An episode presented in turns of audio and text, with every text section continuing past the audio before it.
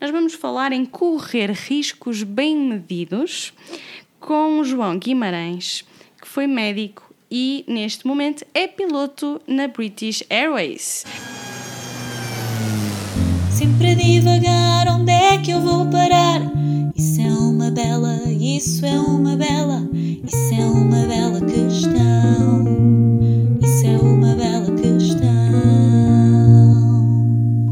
Bem-vindos a mais um episódio do podcast Bela Questão. Eu sou a Amália Carvalho. Hoje tem connosco um convidado e um tema que é, no mínimo, arriscado. O tema do episódio de hoje é o risco. Nós vamos falar em correr riscos bem medidos com o João Guimarães, que foi médico e neste momento é piloto na British Airways. O que se terá passado na cabeça do João Guimarães no percurso que fez, na mudança de percurso e também vamos falar muito sobre hum, o risco, a gestão de risco, como é que se lida em situações de alto stress. Por isso, fica por aí, vai ser um episódio incrível. Muito bem-vindo, João, e obrigada por teres aceito este desafio. Nada, obrigado por De convite. seres entrevistado. Então, para tu em casa conheceres um pouco melhor o João Guimarães, deixem-me fazer aqui uma pequena apresentação, mas depois peço também que seja o João a contar-nos a sua própria história. Exatamente. Nasceu em Braga, já lá vão então 38 anos. Formou-se em Medicina na Universidade de Coimbra em 2000 e fez o curso de Medicina entre 2000 e 2006. A sua especialidade é a Medicina Geral Familiar. Foi tirada entre 2006 e 2010. O bichinho do avião sempre esteve lá desde criança. Foi em 2012 que fez a licença de piloto privado, que tirou a licença de piloto privado, e em 2016 terminou o curso de piloto comercial na British Airways. Então, a minha primeira pergunta é: leva-nos um pouco ao, ao teu passado, a- ao teu sonho, e como é que fomos do sonho, que era o plano A, para o plano B, que foi a medicina, e como é que regressamos ao plano A? O meu sonho e o plano A começou a germinar quando eu era muito pequeno. Ah, Lembro-me de ter 4, 5 anos e ah, os meus pais me levarem ao, ao fim de semana ao aeródromo, que era uma atividade relativamente popular naquele, nos anos 80. Ah, porque havia muita atividade no aeródromo na altura, muito mais do que agora, com paraquedistas e as pessoas. Era um, era um bom programa de fim de semana na altura.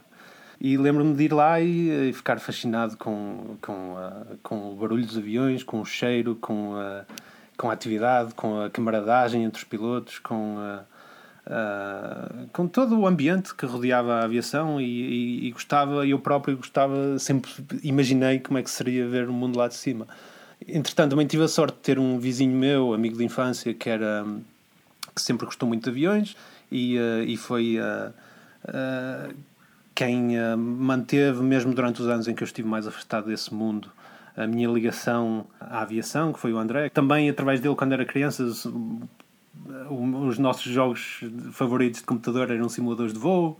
Portanto, sempre foi um sonho que sempre esteve bem vivo. E eh, quando eh, fiz o meu percurso escolar e, eh, e comecei a ter que pensar numa carreira, eh, pensei, obviamente, na aviação. Uh, mas na altura, estamos a falar do final dos anos 90, os cursos de piloto eram extremamente caros, uh, não havia garantia nenhuma de que uh, no fim de um curso com esse preço uh, se conseguisse emprego em lado nenhum. Uh, portanto, era um risco muito grande. Eu cheguei a tentar alguma abertura junto dos meus pais para serem eles a custear o curso, mas, uh, mas rapidamente uh, um misto de falta de dinheiro com falta de entusiasmo por ver o filho andar de avião. Os meus pais não, não se mostraram muito abertos a essa ideia. E eu não os culpo.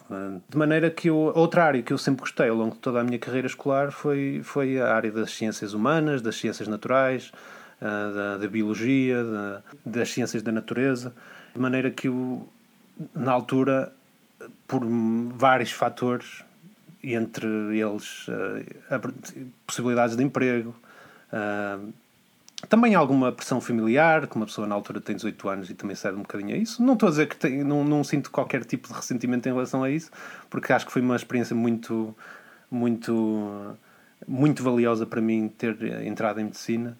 Um, acabei por entrar em medicina porque, porque, por causa de todos esses fatores. E uh, era uma área que também, apesar de tudo, uh, também gostava, apesar do meu sonho de infância ser realmente a aviação. Acabei por entrar em medicina, tirei o curso, mantive sempre de olho a possibilidade de tirar uma licença de piloto. Um, claro que nessa altura a possibilidade de vir a trabalhar como piloto estava um bocadinho posta de parte, porque. Uh, porque a minha carreira estava decidida, não é? E não conheço ninguém em Portugal que tinha deixado de ser médico para ser outra coisa qualquer. E, eh, e assim que terminei o curso, eh, comecei a trabalhar, fiz a minha especialidade em Medicina Geral Familiar e comecei a trabalhar em Guimarães. Comecei então a pensar em dar seguimento ao meu sonho através de obter uma licença de piloto privado e seria a minha a minha fuga para esse outro mundo seria voar ao fim de semana em aviões pequeninos, em avionete, nas chamadas avionetas, e pensava que a história ia terminar por aí. Até que um dia uh, ouvi falar de que, a, a British Airways estaria a recrutar pilotos uh, vindos de outras carreiras, sem qualquer experiência na aviação, uh, e o, a razão deles por trás disso era basicamente formar pilotos do zero dentro do espírito da cultura da empresa e eu li aquele anúncio de candidatura ou de anúncio de concurso e fiquei. A minha primeira reação foi: eles estão a falar para mim diretamente, que é quase. Uma... Alguns psiquiatras ficariam preocupados com este tipo de, de, reação, mas, mas, mas foi nitidamente a sensação que tive é que aquele anúncio foi feito à minha medida. E eu, não, e eu pensei na altura, isto foi um concurso que esteve aberto durante vários anos, pensei muito a sério sobre isso. Na altura estava a meio do meu internato de especialidade e pensei, eh, assim, eu gostava muito de concorrer, mas eu quero manter uh, quero manter os meus pés ligados à terra, não é? Quero manter quero, por exemplo, saber que se não entrar ou se entrar e as coisas correrem mal, eu tenho algum uma forma de um plano B para onde um plano de saída. E eu na altura estava meio do meu, do meu da minha especialidade de, de medicina geral familiar e pensei que se mesmo que se entrasse e alguma coisa acontecesse e eu perdesse o emprego na aviação, eu ia ficar uh, sem nada, porque não ia ter uma especialidade tirada, provavelmente ia ter que começar outra especialidade do zero. Era muita complicação para mim. Uh, ou seja, deixei passar um ano ou dois e uh, acabei a minha especialidade e assim que acabei a minha especialidade, por sorte minha, esse concurso ainda estava aberto e concorri. Aí sim pensei que se não entrar, pelo menos tenho uma especialidade, tenho um, alguma forma de, de garantir o meu ganha-pão, não é? E decidi atirar-me a partir dessa altura. Por isso é que nós falávamos há pouco e ficou o tema do episódio que é um risco bem medido, que é não se deixa de correr um risco, porque há um fator de risco muito elevado, sobretudo por, eh, pelos custos e pelo investimento que requer fazer o curso, mas não é feito sem pés nem cabeça. Há, há um plano A e há um plano B, mas é interessante que tu tenhas ido e tenhas agarrado o plano A. E agora, falando então aqui de riscos bem medidos, olhando para a área e para o, o curso, como é que foi a sensação de levantar voo pela primeira vez e seres tu a controlar o avião? É assim, a primeira vez que levantei voo sozinho pela primeira vez foi no meu curso de piloto privado de avião, há oito anos atrás. E a sensação é, é, é indescritível. É, eu lembro-me, eu filmei o meu próprio voo e tinha uma câmera dentro do avião uh, e o meu irmão estava no chão a filmar-me do chão. Uh, e quando se faz isso é um voo muito curto, 5, 10 minutos. Durante esses 10 minutos tinha um sorriso gigante na cara é, é, um, é uma sensação é avassaladora. É, é, é um misto de, de sentir que se atingiu um objetivo e de há tanta coisa a acontecer ao mesmo tempo que uma pessoa não sabe mesmo como, como sentir-se em relação à situação em que está. É uma situação um bocado surreal. Eu lembro-me eh, que são, são 10 minutos que passam e que parecem duas horas. Uh, que é são, é tão intenso que, que até a sensação de tempo fica distorcida. E é a responsabilidade, não é? Uma pessoa também não se pode deixar uh, ultrapassar por essas emoções e, uh, e perder o controle da máquina, porque no fim de contas, uh, para se chegar a voar sozinho, é porque o nosso instrutor olhou para nós e, e descobriu que, e percebeu que somos capazes de, de tomar o controle do avião em segurança, sozinhos. Então eu gostava de começar agora também a, a, a entrar por aí. Como é que avaliam se um piloto tem essa capacidade? Quais são os principais fatores para determinar se há essa capacitação, não só para piloto privado, mas também para piloto comercial? É assim, é um bocado diferente. Eu não tenho, eu não sou instrutor, portanto, e há, os instrutores têm informação específica para determinar isso, portanto, de certeza que há instrutores que sabem falar muito melhor do que eu sobre esse assunto. Mas uh, e também na aviação comercial é raro, especialmente na aviação em que eu vou, voarmos sozinhos. Temos sempre algum colega connosco. No meu caso, como eu sou copiloto, temos um comandante, mas no fundo estamos a olhar um pelo outro. Uh, porque ninguém é perfeito e mesmo o comandante pode cometer erros e eu também cometo erros e estamos ali para nos ajudar um ao outro uh, a evitar ou se cometermos erros uh, pelo menos a diminuir as consequências desses erros que são erros que a maior parte a grande 99,9% das vezes não são sérios mas são são sempre erros né? E, e errar é humano, se uma pessoa não errasse. Já vamos à parte dos erros e do risco, porque acho interessante também falarmos aqui sobre a taxa de percentagem de risco de acidente de aviação e tudo. Mas gostava ainda assim de voltar à questão de perceber um fator possível de exclusão, ou o inverso, que um piloto tem realmente que assegurar, eventualmente em termos mentais, testes psicotécnicos que tenha que fazer, não é? Pensar um bocadinho, porque é uma profissão que eventualmente exige mais essa área de. Eu não diria equilíbrio mental, mas talvez inteligência emocional. Uh, estou aqui a tirar um bocado para o ar, mas gostava de perceber um bocadinho quais é são características mesmo fundamentais de um piloto. Não deixar as emoções sobreporem-se ao intelecto, porque voar, é assim, voar um avião não é, é a coisa menos natural do mundo. Nós estamos feitos para andar em terra. E voar um avião, os aviões, de regra geral, são muito complexos, têm muitos procedimentos associados. E eu diria que o fundamental é não nos deixarmos ser assoberbados por uma, por uma questão emocional, que é completamente natural, como medo, por exemplo. Alguma coisa não está a correr bem, alguma preocupação que está a morder-nos por dentro. Acho que a característica fundamental é não deixar que essas, essa essas emoções se sobreponham à necessidade de operar corretamente e de forma metódica o avião e de seguir todos Vocês têm treinos nesse sentido? Vocês têm treinos de provocação de stress máximo para perceber como é que reagem? Não temos, não, não exatamente com esse intuito, mas de seis em seis meses temos que fazer uma, uma recertificação em simulador e os simuladores na aviação comercial são replicam de forma quase total a experiência de voar um avião real. E nessas sessões de simulador somos colocados em situações desconfortáveis. Sempre. Ninguém vai ao simulador para fazer um voo de A para B em que nada corre mal. Alguma okay. coisa sempre corre mal. Podem ser coisas como fugas de combustíveis, uma falha de motor, um incêndio num motor, eles não estão a ver se, os, os, nossos instrutores e examinadores não estão a ver se nós uh, não entramos em pânico, mais do que isso, estão a ver se nós seguimos os procedimentos corretos que garantem a chegada em segurança do avião ao chão. O controle das emoções faz parte desse, dessa avaliação que fazem, nossa. E pensando numa situação real, já tiveste alguma situação real no ar em que algo de anormal tenha acontecido? E o que é que tu sentiste? É assim, a, a, normal, a normal é relativamente comum. Isto pode parecer um bocado assustador para quem não está dentro do meio. Mas, e quando digo anormal, é assim, é, por exemplo, todos os aviões têm sistemas em triplicado, por exemplo, ou em duplicado. E é normal um sistema ou outro falhar, ocasionalmente. E isso não compromete de maneira rigorosamente nenhuma a segurança do voo. Só reduz a redundância dos sistemas okay. que temos no avião, não é? Estou a voar uh, há, há dois anos. Tive algumas situações anormais. Uh, nada, nunca tive nada, por sorte, provavelmente, uh, ou, por, ou por trabalhar há relativamente pouco tempo, nunca tive nada que fosse mais assustador ou que me tentar, ou que me provocasse algum desconforto. É mais um desconforto de saber se estamos a fazer a coisa correta ou não. Não é aquele desconforto de saber será que isto vai correr mal ou não.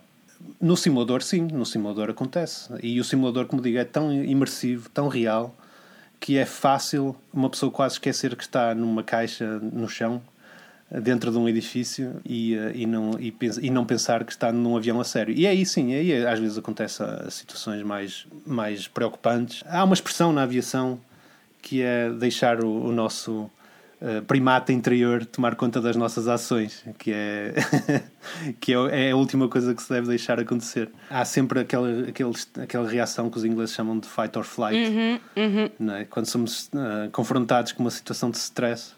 E, uh, e é a última coisa que, que, que, na aviação se quer que se faça: é que se, antes de mais nada, não fazer nada, uh, deixar controlar esse primata, ou enjaular esse primata, como eles dizem aqui, e deixar o nosso cérebro humano, racional, tomar conta do, do, da narrativa. Como é que se enjaula o primata? Como é que tu fazes? Uh, não fazer nada. Fazer um esforço consciente para nem sequer mexer um músculo. Porque a primeira reação, quando se é confrontado com uma situação de stress e de medo, é uma reação quase física, de muscular. Fazer alguma coisa. E muitas vezes essa primeira reação, como voar não é, mais uma vez, não é natural, essa primeira reação é errada. Porque quando reagimos, pura e simplesmente, não estamos a pensar, estamos a reagir a um estímulo. Porque, na pior das hipóteses, a situação não vai piorar se não se fizer nada. Por acaso, e é isso que se deve assim, fazer. um parênteses, eu vi um estudo, não consigo referenciar, posso fazer a pesquisa em que tentavam provar que o inconsciente reage mais depressa que o consciente, daí as reações. E, e uhum. uma das formas que eles tinham para simular era uma pessoa estava a sair de, uma, de, uma, de um prédio e de repente vinha uma aranha gigante, mas assim mesmo gigante, do tamanho quase de um cavalo. E hum, o primeiro reflexo da pessoa não era do tamanho de um cavalo, do tamanho de um cão. Ou seja, completamente real. Era impossível uma aranha daquele tamanho, é? Mas depois a pessoa tinha, estava a ser. Hum, as ondas cerebrais estavam a ser medidas e o reflexo dela inicialmente era sempre pânico por pânico e passado 3 segundos racionalizar, ok, isto não é possível acontecer, é só um peluche, mas conseguiam provar essa hum, a rapidez do subconsciente face ao consciente, não é? Por isso, uhum. é, no fundo é isso, é o enjalar o primata antes que, antes que seja ele a tomar as decisões, o que eu acho extremamente interessante. E ainda falando aqui muito sobre a questão do risco, achas que hum, eu, eu, acho que as pessoas vão, vão estar aqui a pensar: andar de avião é ou não é uma profissão arriscada? Ser piloto de avião é ou não é uma profissão arriscada? Uh, eu diria que não é, que não é hoje em dia uma, uma profissão arriscada. Hoje em dia há tantas salvaguardas, tantas camadas de segurança que previnem a, a diminuição da margem de risco. Na realidade é praticamente zero.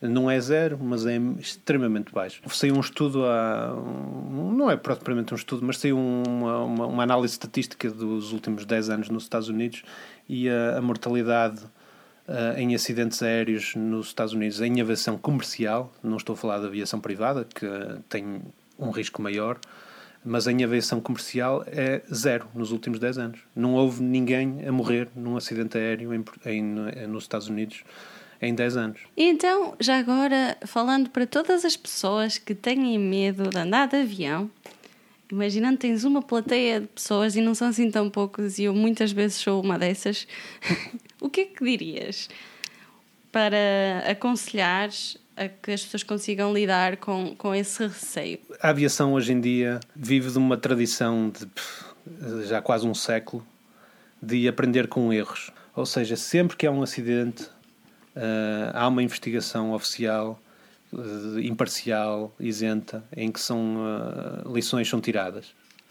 E essas lições são aplicadas daí em diante. Tantos acidentes já ao longo da história da aviação que praticamente todas as falhas possíveis que possa haver já foram corrigidas. Mesmo nos acidentes em que o fator humano foi a causa, Uh, há medidas que são tiradas, há lições que são tiradas e são medidas que são implementadas de seguida. Uh, tudo num avião é, no mínimo, duplicado.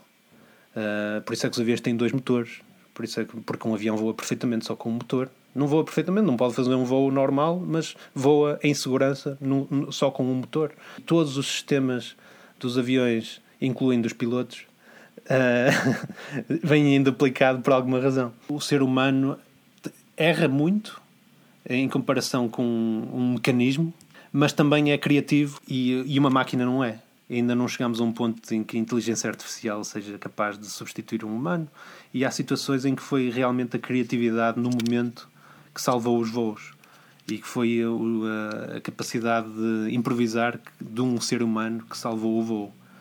Uh, portanto, Consegues pensar numa muito conhecida, numa situação dessas em que que tenha sido particularmente conhecida em que isso tenha, o, o, a criatividade do piloto tenha salvo? Sim, consigo. há aquele que me vem principal, aquele primeiro exemplo que me vem à cabeça é um acidente extremamente conhecido uh, que aconteceu, que foi no, em Nova York, aquela aterragem no Rio.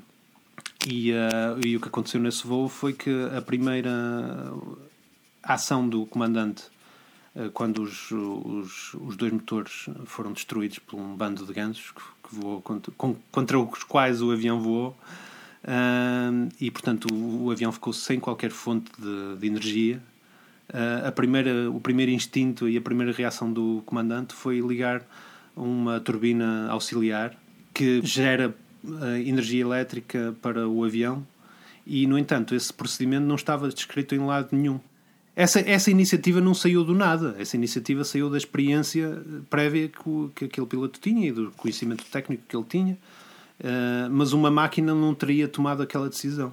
É impressionante. E, na, na, tua opinião, o que é que é mais difícil? Estudar medicina ou aviação? Pessoalmente, uh, para mim, medicina foi mais difícil. Não só porque é um curso mais longo, a medicina durou, demorou-me seis anos a tirar, enquanto que o meu curso de piloto comercial demorou-me um ano e três meses. E o volume de matéria a estudar é muito maior em medicina. Mas também, lá está, o meu sonho de criança fez com que estudar aviação fosse uh, muito mais fácil, porque tudo o que eu estava a ler absorvia à primeira, enquanto que em medicina não era, não era tão fácil. É preciso martelar muito em medicina para memorizar as coisas. Porque se, e, e, e, também uh, eu tinha sempre li sobre aviação, ou seja, eu, eu, poucas foram as coisas que eu aprendi durante o meu curso de aviação que não sabia já de alguma forma ou de outra, ou que já tinha alguma base anteriormente. É, é caso para dizer que a emoção claramente capacita a razão, porque aí o entusiasmo acabou por uh, estimular o conhecimento. Então, agora tenho mais duas questões a primeira é, olhando para trás, qual é que achas que foi a situação mais arriscada que já tiveste em toda a tua vida? Ah, eu acho que provavelmente foi, ah, foi mudar mesmo de medicina para, para a aviação. Poucas pessoas acham que é uma decisão que é tomada, e eu também não achei que é uma decisão tomada de ânimo leve. Ah, foi provavelmente a decisão mais arriscada que eu tive, porque, porque eu antes de, de, de, mudar de carreira, eu tinha uma vida perfeitamente eh, estabelecida, eh, sossegada, dentro do possível para um médico de família. Relativamente bem remunerado, não é nenhuma fortuna que se ganha, mas, eh, mas é, é, é suficiente para viver confortavelmente. Quando mudei de carreira, arrisquei-me a deitar tudo isso a perder, de um momento para o outro. Portanto, foi se calhar a decisão mais arriscada que eu tomei na minha vida, porque foi, um, foi o trabalho de anos e anos e anos que eu, que eu arrisquei deitar pela janela fora. Suma, sumariando uhum. tudo aquilo que nós dissemos até agora, se tivesse então que deixar uma mensagem a quem nos está a ouvir sobre como correr riscos bem medidos, o que é que tu dirias? Devemos pensar em tudo, devemos ter bem consciência de das consequências de todos os atos e não nos deixarmos prender demasiado pelas possíveis consequências ou pelo pior cenário possível, pelo pior resultado possível. Porque, tal como existe um pior cenário possível, também existe um melhor cenário possível.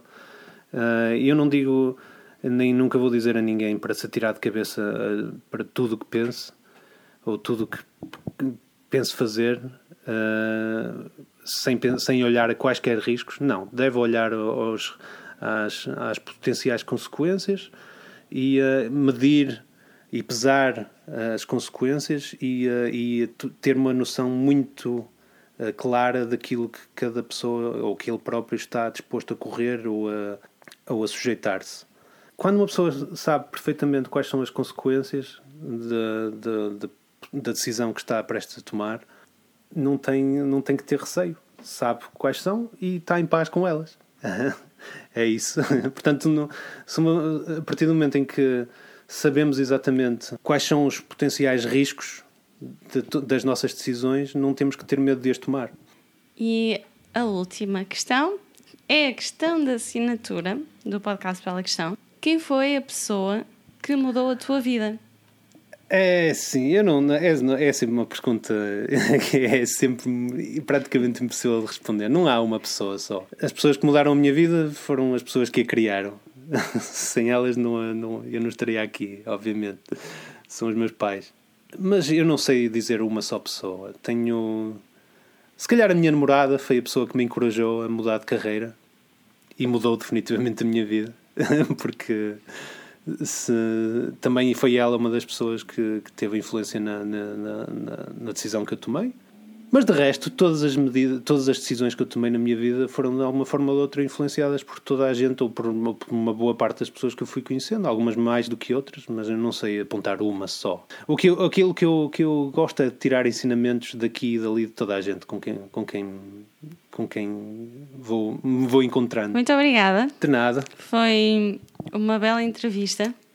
Foi um prazer ter esta oportunidade de falar com um piloto de avião. Nada, o prazer é meu. que a mim me fascina andar de avião e o tema realmente também me fascina porque saber lidar com o risco e com a incerteza por vezes ou com ah, os medos e as emoções mais descontroladas também é um tema muito querido ao Bela Questão.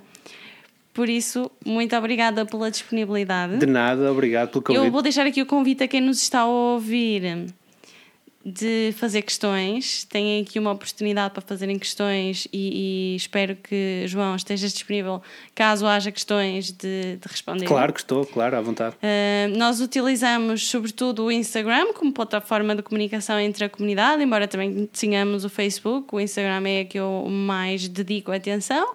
Por isso, se tiveres alguma questão, se gostasses de colocar tu aí em casa alguma questão ao João Guimarães, não hesites, manda mensagem, o que tu entenderes melhor, um e-mail também para belaquestão.gmail.com tens formas diferentes de me contactar, faz questões, faz belas questões e nós, eh, eu faço aqui a ponte. Obrigada por teres estado aí desse lado a ouvir esta conversa. Muito obrigada a ti no- novamente, João Guimarães. De nada. E vemo-nos no próximo episódio. Até breve!